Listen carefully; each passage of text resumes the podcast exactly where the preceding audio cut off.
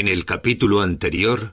Eh, yo creo que ha tenido un enorme protagonismo Macarena Olona, eh, realmente lo ha hecho bien. Es una persona que está cobrando mucho peso dentro del partido, como todos nuestros oyentes sabrán, es la secretaria del grupo parlamentario de Vox y, bueno, abogada del Estado, una persona preparada, persona que tiene una gran eh, cercanía con todas las fuerzas y cuerpos de seguridad. Su discurso fue muy muy potente eh, y también eh, bueno pues mm, lógicamente el discurso de Santi un discurso mm, bien elaborado, bien bueno que ha presentado todo lo que es el pensamiento ¿no? de esa España viva que pues yo creo que también ha tenido muchísima importancia. Pero bueno, desde luego mm, ha sorprendido mucho y ha sido muy comentado en los corrillos eh, el gran discurso y la gran presencia en el escenario de Macarena Olona.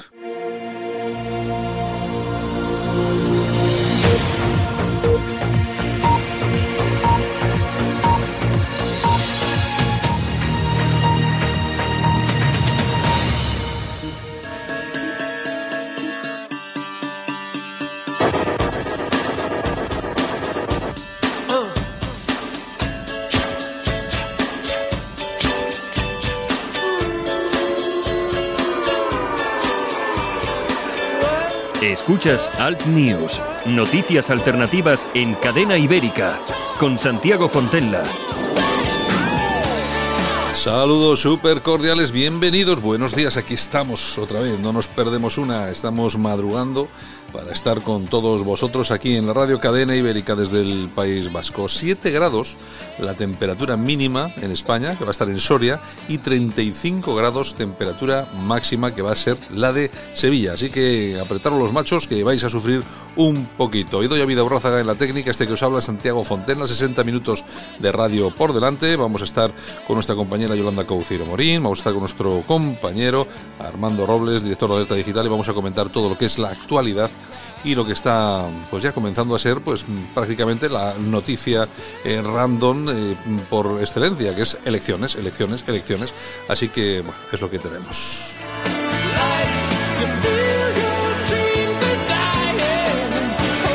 Las noticias en el país, crece la desigualdad entre las regiones españolas y la UE, Pedro Sánchez promete subir las pensiones con el IPC a fin de año, Borrell sortea sin apuros el examen de la Eurocámara, Ciudadanos fracasa en su moción de censura a Torra, Trump da la espalda a los kurdos en Siria y permite una ofensiva turca.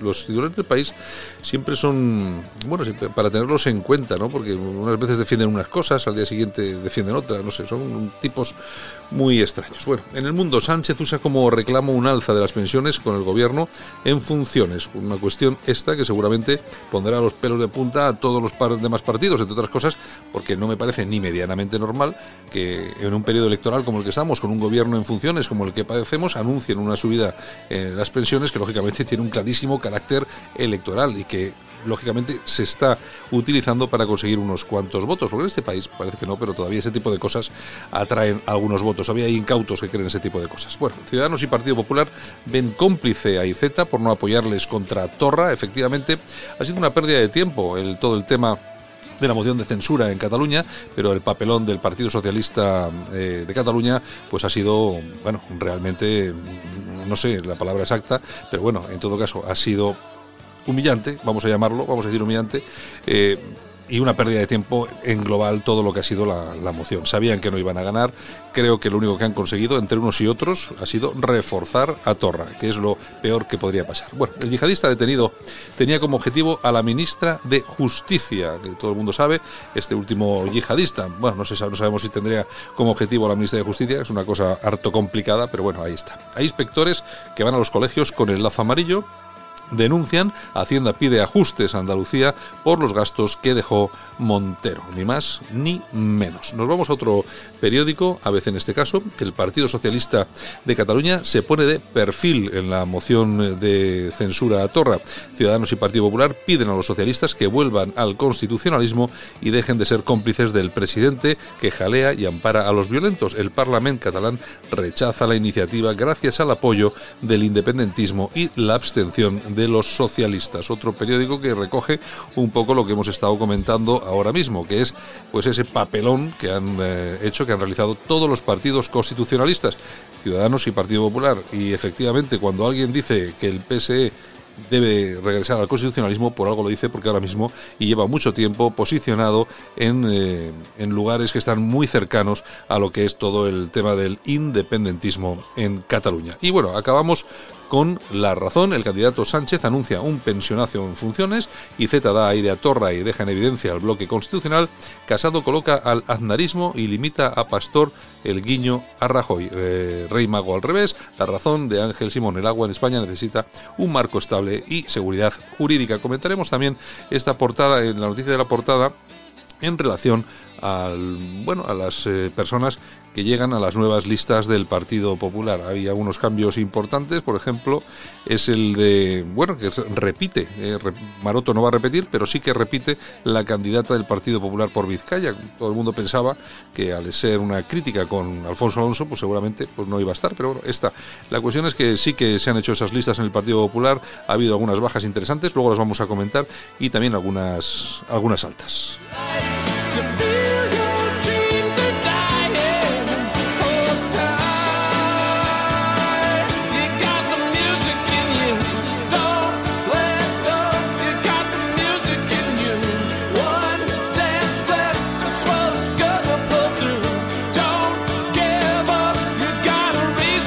Pues lo dicho, comenzamos aquí Alt News.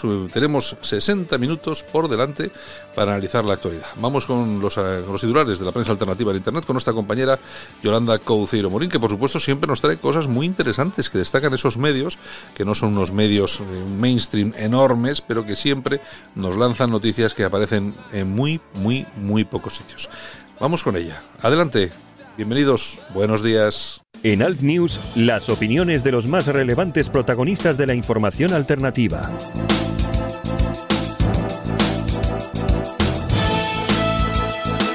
Y nosotros que continuamos aquí en Al News, vamos a ir rápidamente con esa revista de prensa, con esos titulares de la prensa alternativa en Internet, con nuestra compañera Yolanda Couceiro Morín. Vamos con ello, ya mismo, vamos a analizar la prensa en la red.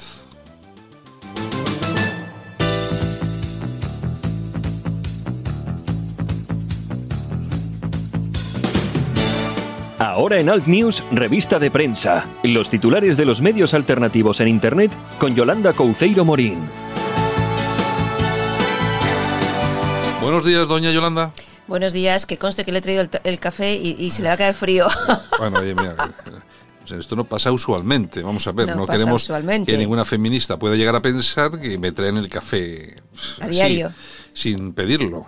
Bueno, tú también me lo traes a mí. efectivamente, lo o que sea, que una vez uno, otra vez otro, ¿no? Exacto, yo ejerzo de camarero pues por lo menos la mitad de los días. Y yo la otra mitad.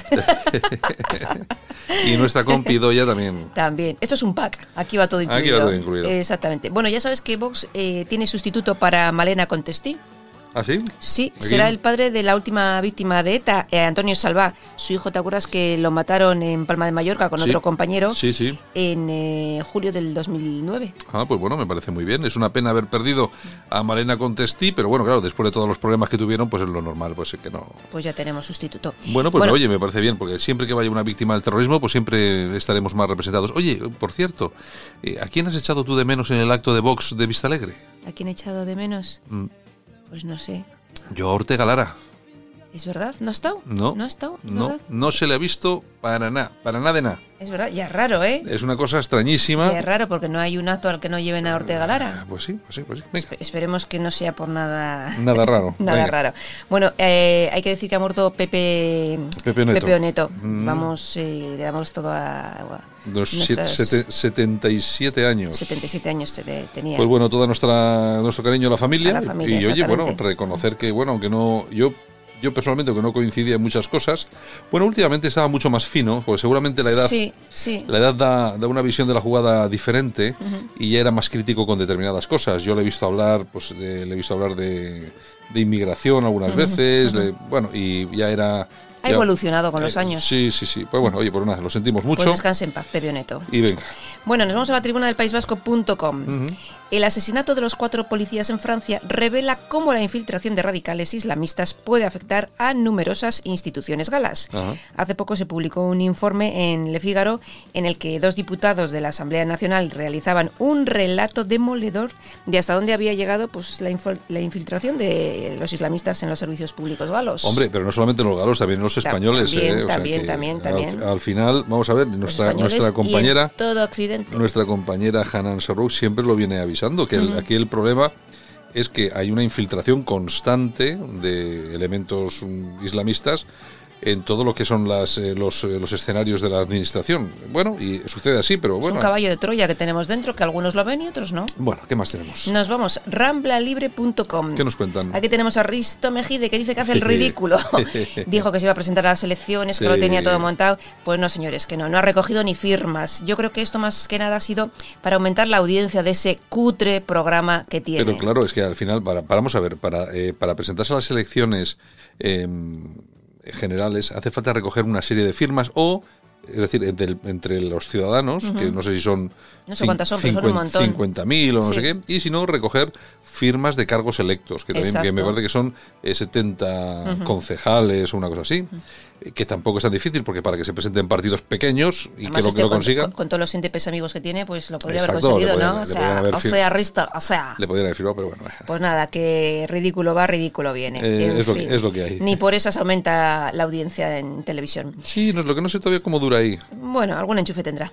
Nos vamos a casoaislado.com y aquí nos cuentan que el diario público insulta a los votantes de Vox. Este digital de extrema izquierda asegura que las 13.000 personas que fueron a Vista Alegre estaban llenas de odio. Sí, sí, que Sí, yo sí. veía, yo veía el odio. Mucho Uf. odio, ¿no? Tú ponías la tele y caía por el aparato, caía el odio. El odio. Sí, sí, sí, sí, sí. De hecho, la imagen... Era de odio. La gente, claro, la gente dice, es que no, hombre, no sé qué pasó con la televisión que no se veía muy bien. Era el odio. El odio. El odio que, que- que dejaba todo como una neblina y no se veía bien. au- Aumentaba por momentos. Exacto, sí, sí, sí, sí. Ay, público, en fin, otro, ¿qué tal baila? Nos vamos a la dialéctica nacional.es. ¿Qué tenemos ahí? La inmigración masiva venezolana crea tensión en Sudamérica. Sí, cierto. Maduro acusa de xenófobos y racistas a los ciudadanos de Perú que se están manifestando en contra de la inmigración masiva. Claro, su lema, fuera venacos. Y Perú no es el único, ¿eh? también está. Ecuador. O sea, tienen El- un problema. El problema de todo esto es que, claro, están saliendo, me parece que las cifras ya hablaban de 3 millones de venezolanos. Sí. Y claro, se van a los países que tienen al lado. Eh, lo que pasa que no es una inmigración eh, como la que sufrimos aquí, eh, es una, es una inmigración alógena de verdad, es decir, que viene de fuera de verdad, no tiene, no comparte nada con nosotros. El problema allí, eh, hombre, es exactamente es el mismo idioma y tal y cual, pero claro, es que es una cantidad de, de Que personas es difícil de asumir. muy grande que es difícil de asumir. Entonces, y además que vienen, esas sí que se están escapando por porque Por- por la, repres- la represión venezolana, etcétera. Pero bueno, que yo entiendo que es complicado ese, ese tema. Sí, sí, sí. Hasta que no te toca, no sabes lo que es. Alertadigital.com. Venga. Ortega Smith es el culpable de la agonía de Vox en Cataluña. De Mónica Lora a Jordi de la Fuente, los más inútiles de cada casa al frente del partido. Bueno, eh, Mónica Lora ya ha aprendido a hablar castellano. Cuando estaba en, cuando estaba en Plataforma por Cataluña solamente hablaba catalán y tenía banderitas catalanas.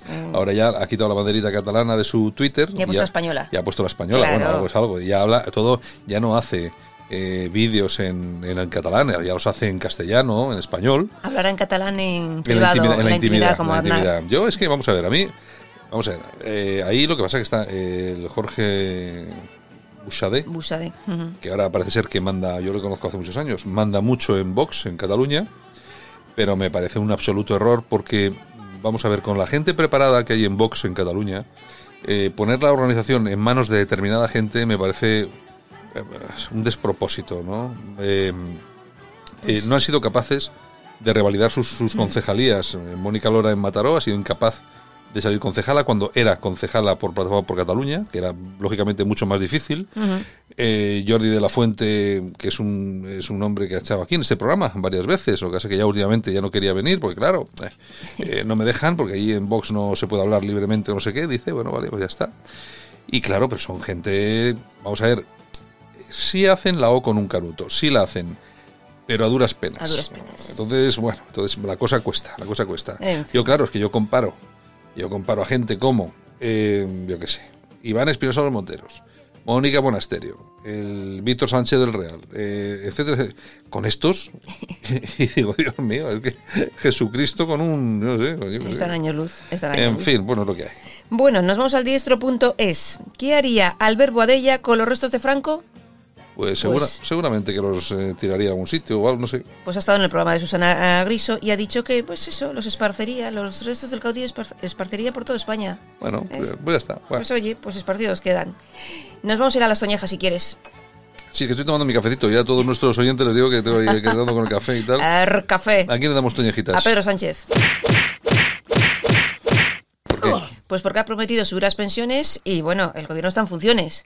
No sé yo, mucha promesa aquí de subir Sí, pensiones. Pero es Pedro Sánchez, puede prometer lo que haga falta. Puede hacer lo que le dé la gana. Que mañana dice que no lo ha prometido y todos le creen y le vuelven a votar. Y ya está. No pasa nada. Ya, yo, yo que dije que, yo no me acuerdo. yo no lo dije, lo dijo otro. ¿Aplausos para quién? Ana Velasco Vidal Abarca. Bueno, hombre, Ana Velasco, Vidal Abarca. que antes hablaba de las víctimas del terrorismo Sí. en Vox. Bueno, pues eh, Ana Velasco, que es amiga mía y es muy buena gente, que es también víctima del terrorismo, encabezará la lista de Vox al Senado. Eh, ¿Por dónde? ¿Por qué provincia? Madrid. Por Madrid. Bueno, eh, además su, su madre fue la fundadora de la De VT. la VT, exactamente. De la VT, Su padre lo mató Ajá. ETA. Bueno, pues me alegra mucho, ¿no ves? Porque ¿ves lo que te estoy diciendo? ¿No ves cómo hay gente en Vox que es Hay que gente es muy eh, buena, pero siempre lo hemos dicho. Hay cuatro gañanes que no deberían de estar ahí, pero la mayoría son gente estupenda. Claro que sí, claro que sí. Yo, me- fíjate, este- bueno, Ana Velasco, yo creo que hasta es fundadora de Vox. Sí, estuvo. yo- yo creo que estuvo sí, desde sí, el sí, principio. yo la- que yo sepa, eh, porque yo recuerdo haber estado en la primera reunión que convocó Vox aquí en, en Vizcaya para presentar el partido y tal, y estaba ella, estaba ella. estaba ella, yo creo que sí, sí, sí, yo creo que sí, yo creo que esto. Bueno, Yolanda, ¿alguna cosa más? Pues nada más, a pasar eh, buen día y mañana nos volvemos a escuchar. Buenos días, besos. Oye, Yolanda, hablando, hablando de todo un poco, hablando de todo un poco, ¿cómo, cómo vas pasando la semana? Eh, te noto como cansada. Estoy muy cansada, estoy muy cansada. Ya os contaré por qué. Ya os contaré el por qué después de, pero estoy muy cansada mentalmente. Bueno, Yolanda, venga. Hasta mañana.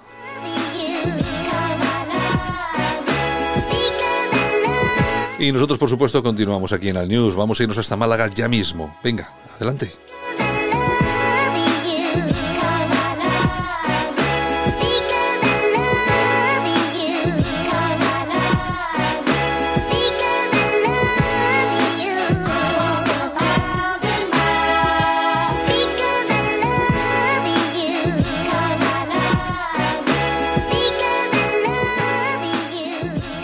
Solo para los valientes que quieren un medio de comunicación alejado de lo políticamente correcto y de la realidad cocinada por los grandes medios de comunicación. Alt News. Somos diferentes. Somos alternativos. Con Santiago Fontenla.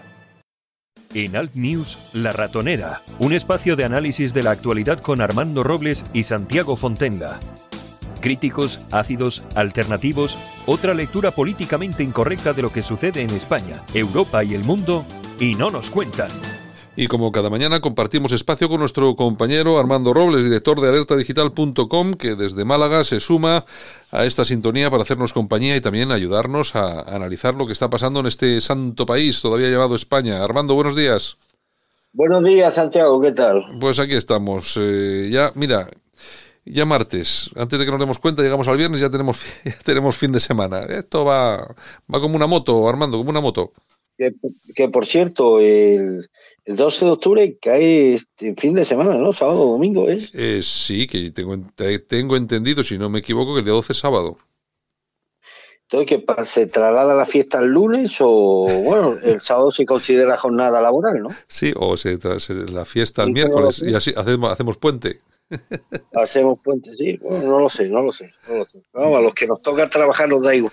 Sí, o sea, Puentes que días festivos y demás, ¿no? al La final, rutina, la, la rutina es la misma, Santiago. al final da lo mismo. Bueno, oye Armando, eh, ha fallecido Pepe Oneto, eh, que es un conocido periodista, periodista de prestigio, del que lógicamente no vamos a decir que compartiéramos ideas, pero últimamente estaba un, poco, un poquitín más fino. Bueno, hablaba de inmigración, hablaba algo de Islam en la televisión. Bueno, eh, no eh, parece ser que la edad ha muerto, ha fallecido a los, a los 77 años después de una labor eh, periodística muy prolífica y bueno, al final parece ser que la edad a algunos periodistas pues les ayuda también a comentar determinadas cosas, cosas que durante su carrera política, su carrera periodística, habían sido incapaces, Armando.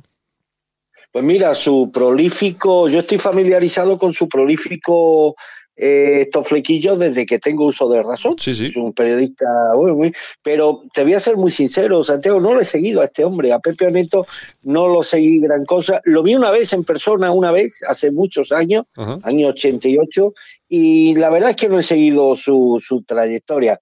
Hombre, mm, vamos a ver, por supuesto, nuestro respeto por su muerte y nuestras condolencias a su familia y a sus amigos. Pero hombre, no, no me consta que se caracterizara o se significara periodísticamente por denunciar o porque le conturbaran las mismas cosas que a nosotros, Santiago. Eh, no, eh, no. periodista, un periodista del sistema, un periodista del sistema, estuvo muy unido a la UCD de Adolfo Suárez y demás. Mm, su relato del 23 de febrero fue un relato muy oficial, él contó la historia que más le convenía la oficialidad sobre aquellos hechos, pero hombre, en un ejercicio de honestidad y de, y de, y de coherencia intelectual, sabe bien honesto que los hechos transcurrieron ese día de forma bien distinta como se refleja en uno de los libros que publicó sobre este tema. Fue uno de los periodistas que más supuestamente investigaron este caso. Lo que ocurre es que sus conclusiones, deliberadamente o no, o inducidas, no correspondían con los hechos que acontecieron, ni con los inductores, ni con la intrahistoria de, del 23 de febrero. Un periodista, bueno, pues siempre apegado a la oficialidad democrática, como no podía ser de otra forma, muy en la línea de la corrección política de la mayoría de los periodistas que salen en televisión, pero los periodistas que salen en televisión están todos afiliados a la, a la corrección política y a la oficialidad del sistema. Entonces, bueno, pues mi respeto, por supuesto, a su memoria, mis condolencias a su familia, pero vamos, nada que destacar de él en punto a, a que pusiera el acento en las cosas que a nosotros nos preocupan y, nos, y en las que va pues ligado un poco el futuro de, de este país y de esta civilización, Santiago. Bueno, pues eh, si te parece nos vamos a Cataluña porque, bueno, yo a mí me parece que hemos hecho el, bueno, hemos hecho, no, han hecho, aunque luego al final también nos salpica, ¿no? El ridículo, el, Sí, se, ha- se ha, totalmente, se ha rechazado la moción de censura de Ciudadanos, Santa Torra, solamente lo ha respaldado el PP, el papelón del Partido Socialista, del PSE, pues bueno, ya estaba claro, pero bueno, en todo caso, las mociones de, censura no se montan, no se ponen en marcha sabiendo que va a fracasar, Claro. porque lo que, lo que vas a hacer es darle fuerza, reforzar a estos separatistas. sobre todo cuando hace tres meses te oponías a emprender cualquier tipo de iniciativa similar a esta, porque decía que no habían votos suficientes y era cierto, y de pronto en vísperas de una elección y cuando todas las encuestas coinciden en darle una bajada monumental a Ciudadanos, promover esta operación que me temo que ha sido de puro marketing político, a ver si Ciudadanos levanta un poco el vuelo Sí, sí, sí. frente a las alicaídas expectativas que le dan todas las encuestas. Yo creo que hoy Ciudadanos, o ayer Ciudadanos se remató, se terminó de dar un, se terminó de disparar en el pie, se había disparado ya en el pie izquierdo y ahora se ha disparado en el pie derecho. Eh, la moción de censura, además, lo peor que le puede ocurrir es que casi ni ha tenido repercusión mediática, Santiago, que ya es triste. Las ediciones digitales no la destacan en ninguna de sus portadas. Y, y bueno, y había también, eh, eh, la moción de censura cumplía, fallida de antemano, evidentemente, cumplía el doble objetivo, la doble intención de robustecer las alicaídas expectativas que ahora mismo tiene Ciudadanos en las encuestas y por otro lado potenciar el liderazgo de Roldán, la líder de Ciudadanos en Cataluña, que ha sustituido a Inés Arrimada, que bueno, que aunque yo le veo muchas lagunas políticas e intelectuales, pero no dejo de reconocer que generó un que generó importantes adhesiones provenientes de sectores muy amplios de la sociedad catalana. Bueno, pues la operación de recambio de Arrimadas creo que le ha salido mal a Albert Rivera. Ayer se vio que esta chica no tiene la solidez política, ni el argumentario, ni, ni el carisma mediático que tenía Inés Arrimada. Por lo tanto, me parece que ha sido una operación absolutamente absurda por parte de Ciudadanos y que me temo, me temo que cuando ellos pretendían que esto sirviera para empezar a levantar el vuelo en las encuestas, pues me temo que esto le va a pasar factura en los, en los próximos muestreos demoscópicos que iremos conociendo, supongo que los próximos días. Mm, yo lo que, lo que creo, eh, ciudadanos que lo están haciendo, yo no sé por qué, pero me parece que a propósito, porque uno cuando mete la pata ya, cuando es tantas veces seguidas, parece ya que es a propósito, eh, lo está haciendo tan mal, tan mal, que uno de los puestos seguros que van a peligrar aquí es el de Albert Rivera, y yo quiero, quiero ver, quiero ver, a, o pienso, que puede estar ya preparando, a, preparando la daga para asesinarlo a la propia Inés Arrimadas, a la que veo como la, sustituta de Albert Rivera. Inés Arrimada, por descarte, es el recambio natural de Albert Rivera, pero más que por sus méritos, porque no hay otra persona que, bueno, que tenga el calado mediático que tiene hoy Inés Arrimada en Ciudadanos después de Rivera, es que no hay, no hay otra. Eh, yo, desde luego, la operación, la dimisión de Albert Rivera mm, debería planear sobre el conjunto del partido si el día 10 de noviembre los resultados electorales corresponden a lo que están arrojando algunas encuestas. Hay encuestas que ya sitúan a Ciudadanos Santiago al mismo nivel que Vox, ¿eh? con un 10% de votos. incluso un poco por debajo. De 30 y, de 30 y pico diputados. O sea, es que no hay ninguna razón objetiva que justifique la pérdida de 30 y pico diputados en apenas tres meses eh, sin que hayan mediado, sin que existan razones, razones, porque tú no has asumido responsabilidad de gobierno, sin que hayan razones objetivas que justifiquen esa pérdida. ¿Qué significa esto?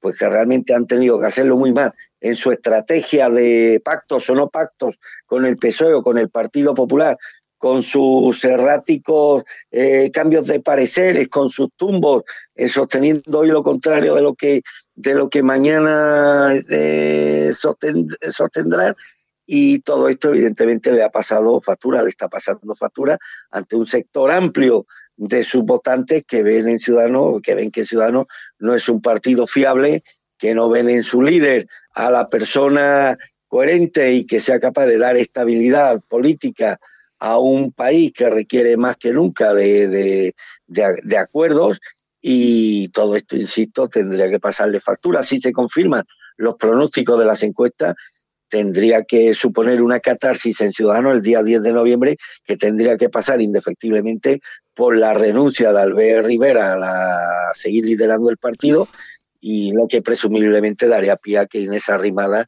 pues asumiera, asumiera la dirección de, Ciudadanos. Que tampoco lo veo una solución a, a, largo plazo, pero en fin, sería el remiendo, el remiendo, el único remiendo posible ante una situación de orfandad en la que quedaría este partido. Es que yo creo que, vamos a ver, al final eh, cada, cada cosa se pone en su sitio. Yo creo que Ciudadanos estaba en Cataluña y estaban muy bien, incluso ganando las últimas elecciones autonómicas.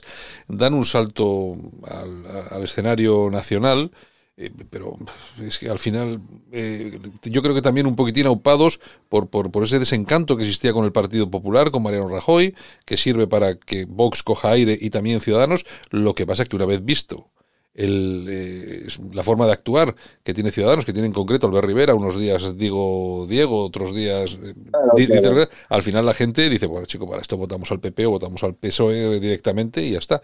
Yo creo, yo creo que Albert Rivera está haciendo con Ciudadanos lo mismo que hizo Rosa Díez con UPyD, es de, llevarlo al desastre y a la desaparición. Es lo que, es lo que me parece. Está claro. Bueno, y fíjate. se han venido a juntar previamente en un pacto de perdedores, Rosa Díez, que ha decidido en una operación que tampoco entiendo desde el punto de vista político, ha decidido, bueno, pues quemar los últimos restos de la nave adhiriéndose a, a ciudadanos, con lo cual, bueno, pues el cataclismo, el cataclismo puede ser doble. Realmente lo de Ciudadanos es un partido, es un partido extraño por cuanto, bueno, siempre sea, yo no sé por qué siempre se lo ha identificado como un partido de derecha.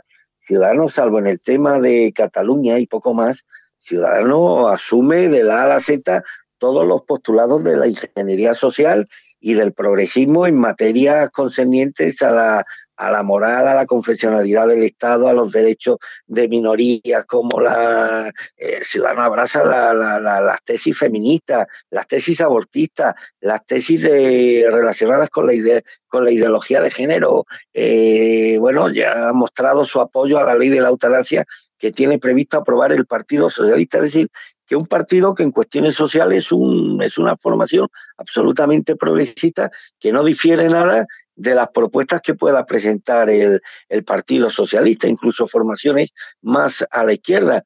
Su única nota discordante con el PSOE es la relacionada con el tema catalán, pero no sé yo por qué con esos avales Ciudadanos ha sido considerado tradicionalmente como un partido de derecha, de luego en materia económica está muy a la derecha, o sea, mm, asumen unos postulados ultraliberales que ni el PP se atrevería a, abrazarlo. Es decir, que mm, vemos la paradoja de que es un partido que se ha estado nutriendo de un voto conservador o que un voto que en circunstancias normales, si no existiera ciudadano, pues habría ido a parar muy presumiblemente o mayoritariamente al Partido Popular, pero que sin embargo abraza posiciones en todas estas materias que he enumerado que son posiciones muy propias de cualquier partido progresista o de, o de izquierda, Santiago. Pues sí, así es.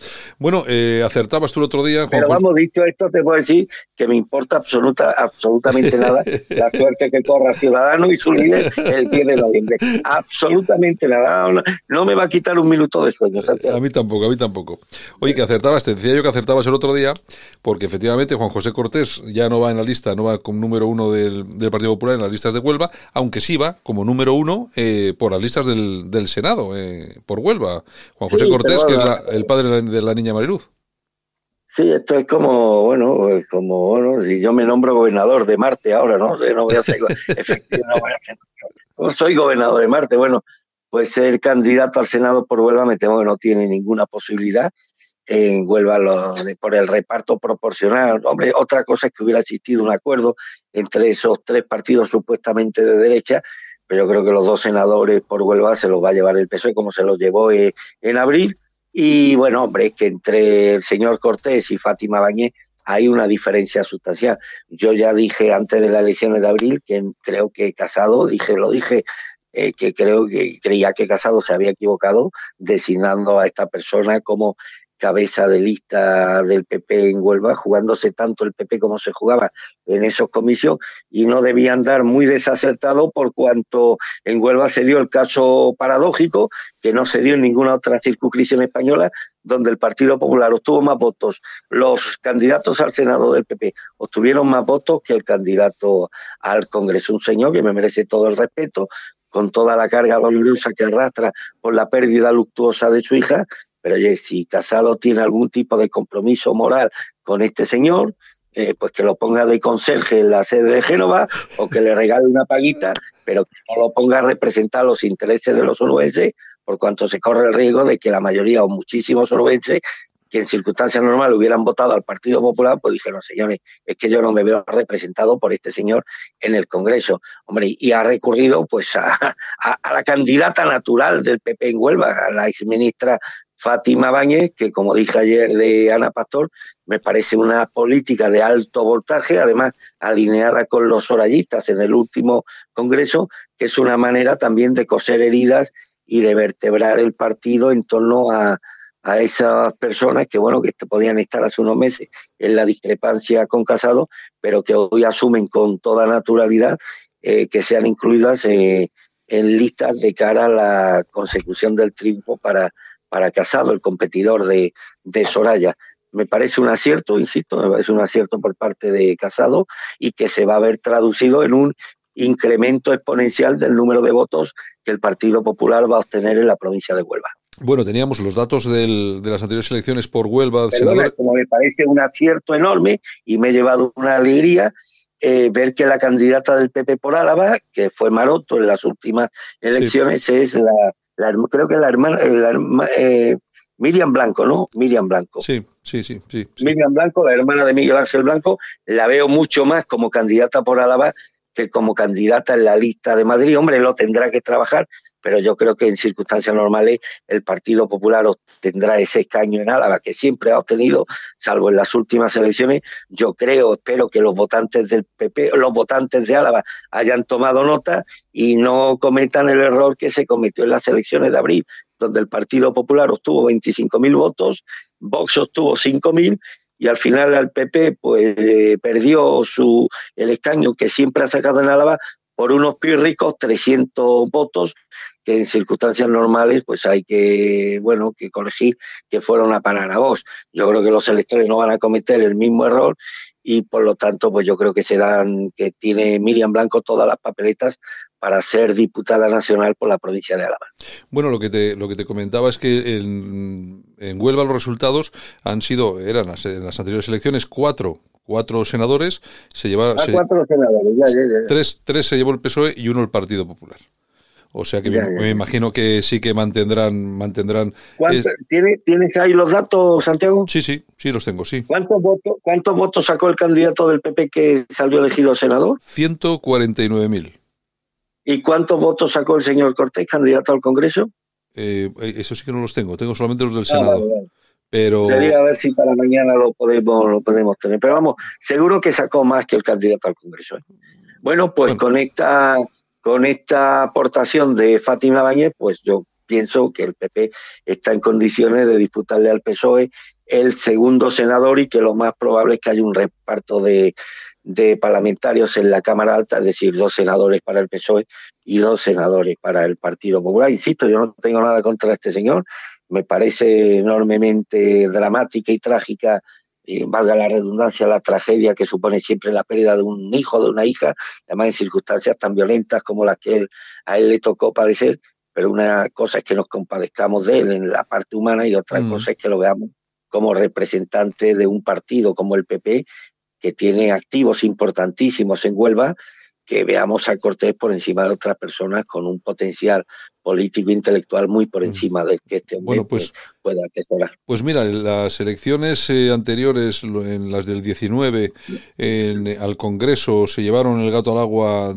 PSOE con dos, PP con uno, Ciudadanos con uno y Podemos con uno. Los votos, eh, bueno, los votos del Partido Popular al Congreso votos un 17%, 44.900. Y tenemos... casi la, mitad de los que sacó el Senado. Claro, la mitad, la mitad de los que sacó prácticamente. La mitad, fíjate que, que, que, es significativo ese dato, claro, hubiera sido un error que Casado tropezara dos veces en la misma piedra. Yo ya lo dije este, antes de las elecciones, yo no veo al señor Cortés de cabeza de lista al Congreso y demás, y bueno, debieron coincidir conmigo los electores onubenses cuando no le dieron el apoyo, que estoy seguro que en las elecciones del 10 de noviembre sí le van a dar a la candidata Fátima Báñez. Bueno, pues nada, eh, los que también están presentando listas rápidamente... también hay que reconocer que aquellas, aquellas, ah, Pablo Casado se vio en la tesitura es que el fenómeno voz era tan efervescente y parecía que lo iba a frenar todo, que los partidos no podían, un partido como el PP no le podía dar la espalda a lo que estaba haciendo vos para no perder el paso, es decir, que si vos metía un torero, pues tú te estabas obligado a meter otro y demás.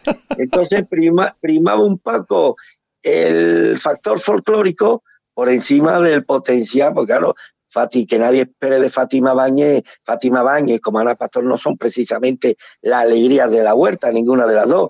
Que nadie espere ni exhibiciones, ni shows de cara a la galería, pero son dos políticas con una dilatadísima experiencia, con una gran ejecutoria como ministra, que lo hicieron, yo creo que lo hicieron muy bien como gestoras, mm. y que, bueno, y yo creo que eso lo van a valorar los electores tanto de Madrid como de, como de Huelva. Bueno, pues eh, por el Partido Popular en Vizcaya repite Beatriz Fanjul, eh, no cambia, es una persona muy, una, es la presidenta de las nuevas generaciones las nuevas generaciones aquí, es muy crítica con Alfonso Alonso y me imagino que desde Madrid habrán hecho lo posible y lo imposible para, que, para que repita. Me parece muy bien porque también las voces críticas tienen que estar ahí, sobre todo si es de gente joven. Bueno, y también los que... sobre todo potenciar a los tuyos, que es importante. Está claro. Y bueno, los que repiten también listas, excepto en, una, en, un, en un puesto, eso es Vox, que va a presentar a todas las personas que han salido ya diputados, los van a volver a presentar, excepto a Malena Contestí, que dimitió en, como tú bien sabes, que dimitió en, en, Baleares, y bueno, el resto va a repetir y sí que va a renovar el 23% de los números uno al Congreso. Yo he estado revisando un poquito y me he encontrado pues que el número uno por, quiero, quiero, quiero recordar que era eh, Gerona, pues va eh, Ignacio Mulleras, que bueno, yo... Ah, Ignacio Mullera, va, buen, hombre, yo le tengo respeto a este hombre, ¿eh? a pues, Ignacio pues, Mullera. Pues Ignacio Mulleras... Me parece, un buen, me parece un buen tipo, un identitario de toda la vida, un hombre que ha luchado. No vi, no, se equivocó yo creo cuando entró en plataforma por Cataluña, debido a la personalidad tan peculiar de Josep Anglada, pero me parece un hombre honesto y bueno, yo creo que puede, bueno, hombre, es una quimera pensar que Vox vaya a sacar parlamentario en una provincia, ni siquiera el PP, ¿eh? en una provincia tan polarizada como Gerona y demás. Pero pienso que ha sido una buena elección, ¿eh? la de Mullera como candidato al. dime, dime, dime, dime. ¿No? Y por lo menos dirá cosas y defenderá un discurso que los identitarios pues tanto nos gusta escuchar, Santiago. Bueno, Ignacio Mulleras que ha pasado pues por, bueno, yo por lo menos he compartido con él eh, militancia en algunos sitios. Eh, yo no, no, he estado en, en, Democracia Nacional, pero él sí que fue eh, un dirigente de Democracia Nacional en su momento. Lógicamente también estuvo en Plataforma por Cataluña. Bueno, es una persona que ha estado hoy. Fue, fue eh, concejal en, creo que fue en Olot por, con Plataforma por Cataluña.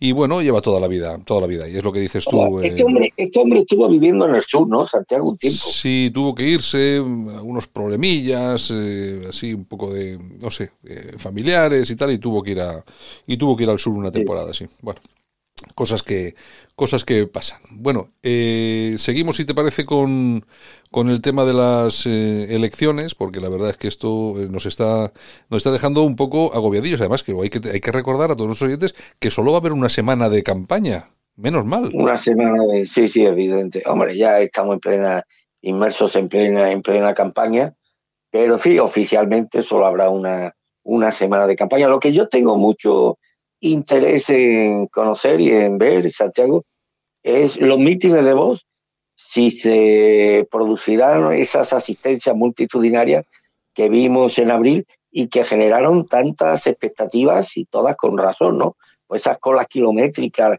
de gente en Zaragoza, en La Coruña, para entrar en los recintos, en Albacete, donde había casi más gente fuera que dentro, la verdad es que fue, fue lo que impactó el, el mayor impacto de la campaña fueron esas asistencias multitudinarias. Y tengo interés si esto se va a repetir otra vez, si vos va, va, va a celebrar mítines, organizar mítines buscando las asistencias tan multitudinarias como las que se produjeron eh, en abril, y tengo mucho interés en conocer este dato. Mm. Yo vamos a ver qué es lo que pasa, porque el tirón de Vista Alegre 2, vamos a llamarlo así, pues hombre, puede ser importante, pero yo eh, tengo que ser sincero, eh, y he reconocido públicamente y reconocerá que reconoceré que el, acto fue un éxito rotundo y radical, pero no, no he visto la misma ilusión eh, no, de, pero no hay euforia, Santiago. No, no existe la euforia y esto no ha tenido la repercusión mediática que tuvo el de octubre del año pasado que recuerdo que abrió informativa, además no, te recuerdas que durante días y días y días no se hablaba de otra cosa en todas las tertulias que del meeting de Vox, se veía que aquello podía marcar un punto, un punto de Oye, me ha gustado una cosa, oye, eh, ayer seguí con interés todo el programa y entrevistaste a un señor que estuvo en el meeting de Vox y antes había estado Perdiguero y lo perdiremos, ya lo conocemos un poco, eh, muy, muy optimista. Ah, había más gente fuera que dentro y demás. Digo, coño, que, entonces, que fueron allí 50.000 personas. Y este señor que, bueno, estaba, pues, estaban sus simpatías hacia vos, lo dijo uno que a mí me conmovió, dijo, joder, qué tío más honesto. Y Santiago, en honor a la verdad, tenemos que decir que efectivamente el recinto estaba petado y ya no cabía nada más, pero que fuera no había, la gente que había afuera era la gente de los bares que estaban por los alrededores que se acercaron por curiosidad, pero no era gente que hubiera ido expresamente al, al, al meeting de claro, vamos a ver. Me gustó este, este, este, este, detalle de honestidad. ¿eh? Sí, pero mira, mira una cosa, aquí hay una cosa que hay que analizar con sinceridad. El, en el primer meeting se llenó con 10.000 personas y fuera quedaron miles de personas. Y en este han entrado 12.000 y fuera no había nadie. La conclusión es muy clara. Han ido bastantes miles de personas menos a este acto que al anterior. Es decir, y, eso es así. Y fíjate, y este Pedro Ángel, me parece que te refieres a Pedro Ángel López, que, le, decía, oye, eh, yo salía fuera varias veces y ahí no había nadie. Estaba dentro, estaba lleno, pero fuera no. y la gente los bares que se acercaban y estaban en la puerta, pero vamos, que esa no era gente que fuera y me gustó ese, ese, ese gesto de honestidad y demás, porque podía haber dicho lo que perdieron. No había tanta gente fuera que, que dentro. He percibido una diferencia sustancial. Eh, el mitin de Vista Alegre de hace un año disparó las expectativas de voz. Ya no te cuento, Santiago, la que se formó en las elecciones. Yo llegué a creerme que vos podías sacar 80 diputados. Escuchaba a Roberto Centeno, al otro, a mi amigo Raúl González Zorrilla, me daba 70, el, director de la tribuna del País Vasco. Digo, no. Y yo, como en verdad salía a la calle y percibía ese estado de euforia en favor de vos, digo, oye, pues esta gente van a dar el pelotazo.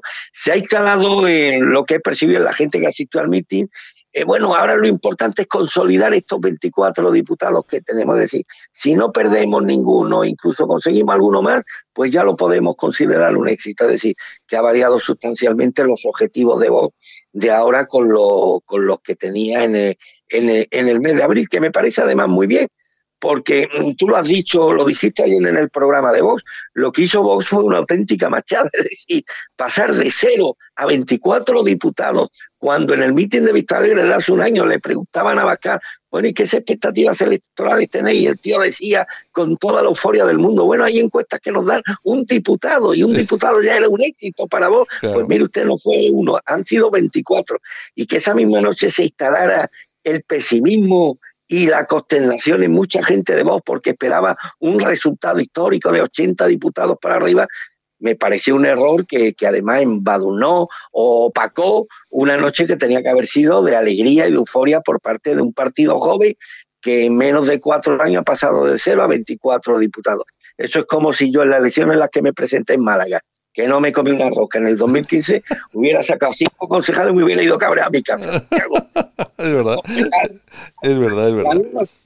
Entonces me parece muy bien que vos ahora tenga los pies en el suelo, que no genere, que no quiera generar expectativas que luego se pueden ver frustradas en las elecciones del 10 de noviembre y diga, señores, si conservamos lo que tenemos, ya lo podemos considerar un éxito en medio de un ambiente político tan polarizado. Porque esto puede dar pie a que si en vez de 24 sacan 27 o 28, cuatro más, pues evidentemente habrá sido un éxito rotundo por parte de vos. Pero me parece muy bien que hayan cambiado esa estrategia de no generar expectativas que luego no se van a ver cumplidas en las urnas y esto, pues, pues bueno, va, va, a ser que cunda el desánimo en una militancia, en una noche en la que tenía que haber imperado no la alegría, sino la euforia, la euforia desbordante por un resultado absolutamente histórico, una auténtica machada, como tú dijiste ayer en el programa, Santiago. Sí, sí.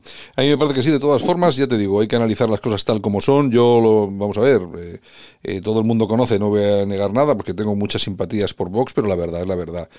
En Vista Alegre 1 se llenó la plaza con 10.000 personas y fuera había miles de personas, porque además ellos se encargaron de transmitir esas imágenes con miles de personas, con Santi Abascal dirigiéndose a los que estaban fuera y se veían miles de personas fuera. Y en esta ocasión había 12.000 personas dentro y no había nadie fuera. Eso quiere decir que ha, habido, ha, habido, ha, habido, un, ha habido un descenso de asistencia bastante importante y la repercusión mediática ha sido muy diferente. Yo me acuerdo hace un año que el mitin de Vista Alegre fue portada en todos los diarios de España, ¿eh? en todos los digitales portada. ¿eh?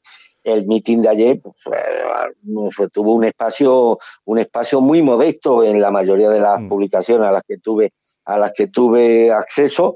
Luego, el año pasado se destacaron algunas de las afirmaciones que se hicieron en el mitin.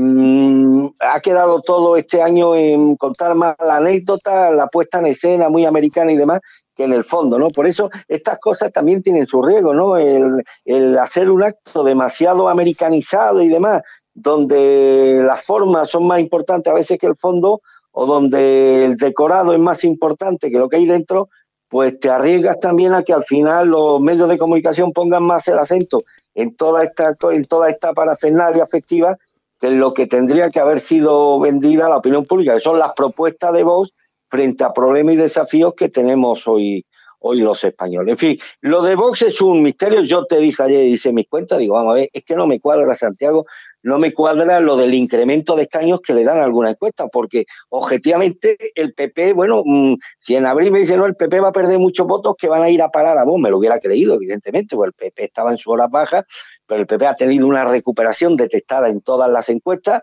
con un liderazgo consolidado de Pablo Casado, no ha cometido grandes errores, entonces no hay razones objetivas que a mí me puedan convencer de que el PP hoy por hoy pueda perder votos en beneficio de vos, cuando ya hemos visto además por la experiencia que, eh, por los casos de gobierno en Madrid, en Andalucía y en Murcia, que la opción del PP ha sido más rentable electoralmente hablando para el votante del PP que la opción, que la opción de Vox.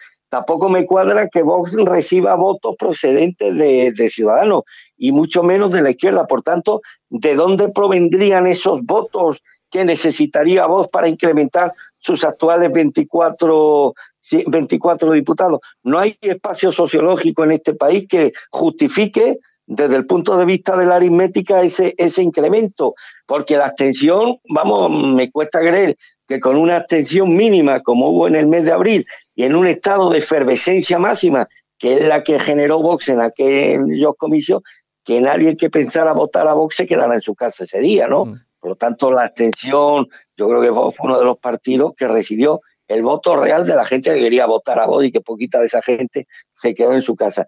No me cuadran esos datos que, bueno, que apuntan a que Vox pueda incrementar su número de, de, de diputados, salvo que, salvo que la abstención sea tan grande y tan mayúscula, Santiago, que allí donde, bueno, que con una participación del 6%, del 60%, pues allí donde necesitas un 10% para obtener un diputado, pues que las cuentas te puedan dar con un 6%. Ese, es el único factor que mm. podría que podría justificar un incremento un incremento de Vox el número de escaños. Hay una cosa que yo creo que sí que está clara, lo decía ayer en unas declaraciones que recogía Begoña Vila a Mazali Aguilar, que creo que se llama, eh, decía claro que el voto de Vox, que es muy fiel, bueno, claro, es muy fiel, pero hasta cierto punto. Al final, yo creo, y lo que hemos comentado en este programa más de una vez, eh, hay más de, eh, por supuesto, muchísimos votantes que lo que van a pensar ahora es si su voto a Vox valió la pena o no valió la pena. Entonces, estamos hablando... El factor Vox es otro factor sorpresivo que estoy deseando que llegue la noche del 10 de noviembre para, ver, para saber